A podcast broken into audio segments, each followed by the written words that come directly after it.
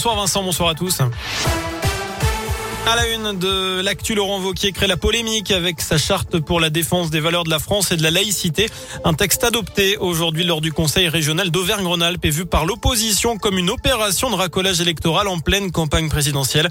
Cette charte reprend 22 points rappelant les principes de la laïcité. Ça va de la lutte contre les intégrismes à la mixité dans l'espace public. Le président de région a mis en garde les communes et les partenaires. Il est prêt à supprimer des aides régionales à ceux qui ne se conformeraient pas à cette charte. Des policiers pris à partie à Lyon alors qu'ils intervenaient pour des feux de détritus volontaires sur la voie publique. Mardi soir, ils se sont retrouvés face à une vingtaine d'individus hostiles à leur présence.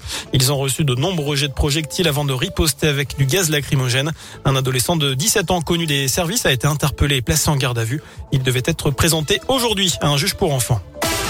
Dans le reste de l'actu, Emmanuel Macron a dévoilé son programme face à la presse. Le président sortant a détaillé une trentaine de mesures cet après-midi avant de répondre aux questions des journalistes.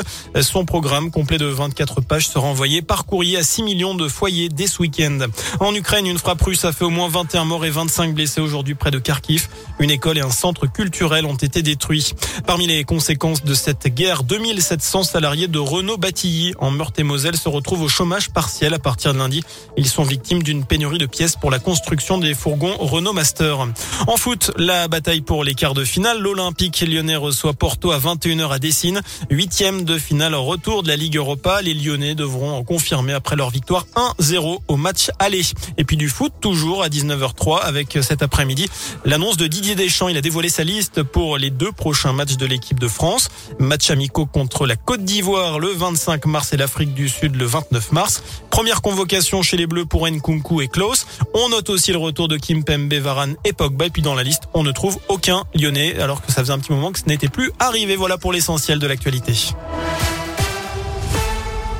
Merci beaucoup.